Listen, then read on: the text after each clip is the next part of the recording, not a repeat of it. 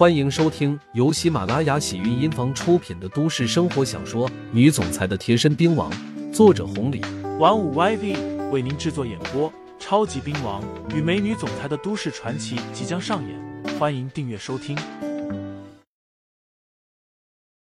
第一百一十章，一个个除了嫉妒就是羡慕。这样一来，刘牧阳也感觉有些势单力薄。不管崔二姐怎么样，身边还是缺少了一些核心人物。如果能找到像黑熊、刀锋那样的好手来保护崔二姐，那崔二姐可就真的万无一失了。不过，像黑熊、刀锋那样的高手，都是万里挑一的，属于新生代高手里面的佼佼者。别说滨江或者灰省，哪怕整个华夏都找不到几个。刘牧阳倒也不着急，他抬头看向了崔二姐，问道：“二姐，你是什么意思？”我，崔二姐犹豫，这来的太突然了，一下子并入好几个场子。她作为一个女人，虽然在这种场所长大的，经历的太多，可毕竟能力有限，怕是掌握不过来。当然了，崔二姐犹豫还有另外一个原因，那就是原先北广、善炮都是和老鬼头平起平坐的。刘牧阳没回来之前，他完全要看人家脸色做事。可是现在才几个月时间，完全变了，这几个人都成自己的小弟了。崔二姐一时间心里还没接受过来。二姐，你就别推辞了，我们都是心甘情愿的。北广说。山炮也说道：“是啊，二姐，古人有句话说得好，众人拾柴火焰高，哎，对不对？不是这样说的吧？反正就是这么个意思。一个筷子绑起来容易断，十根筷子可就不一样了。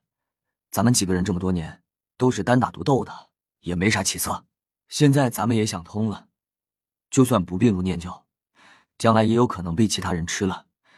与其这样，还不如跟着二姐一起壮大。毕竟二姐、杨哥对咱们都不薄。山炮这个文盲，胡乱的说了一通，不过挺有道理的，听得其他几个人哈哈大笑。七爷也站出来说道：“二姐，你就别推辞了。”你有这个能耐，更何况就算做不好，不是还有杨哥吗？七爷都称呼杨哥了。崔二姐隐约猜到了啥，这北广单炮愿意把场子交过来，那不是因为他崔二姐，完全是因为刘牧阳啊。崔二姐也不矫情，直接说道：“既然你们都这么说了，二姐也想做大，做的跟江南会那样的。不过我听牧阳的。”几个人目光看过来，刘牧阳说道：“这样也好，有钱一块赚，可以。这才对嘛！谢谢杨哥，以后二姐多多照顾。”山炮诚恳的说：“那利润这方面……”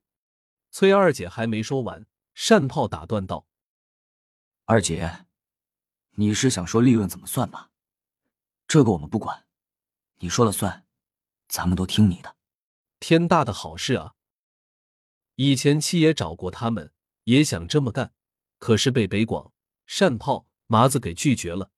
现在自己一个小庙，他们主动找上门，还什么条件没有，完全自己说了算。崔二姐泪花闪动，幸福的不知道自己是谁了。事情就这么定了。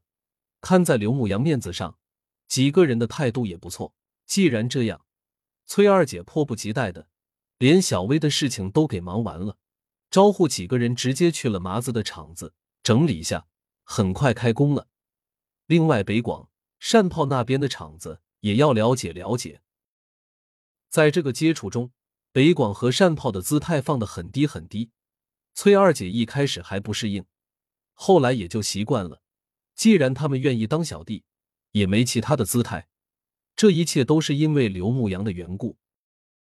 崔二姐也就不想其他的了，找七爷聊了很多，在学习的过程中，一心想把念旧做大做强，不辜负刘牧阳的付出。崔二姐不愧是混迹这个场子的，对于这一套都懂，再加上七爷在一块帮衬着，一块上手了。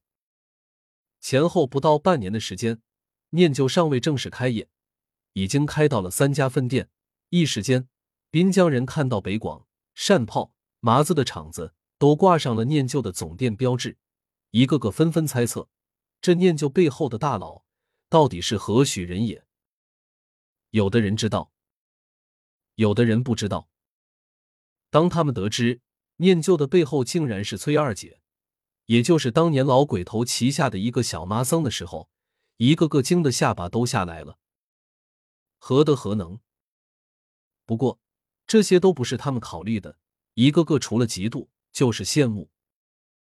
傍晚的时候，崔二姐回来了，一屁股坐到了沙发上面，喝了几口茶水，缓和了一下，这才说道：“牧羊，太好了，没想到啊，才这么点时间，二姐就干的这么大了。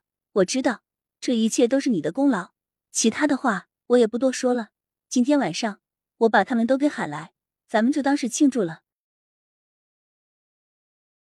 听众朋友们，本集已播讲完毕，欢迎订阅专辑，投喂月票支持我，我们下集再见。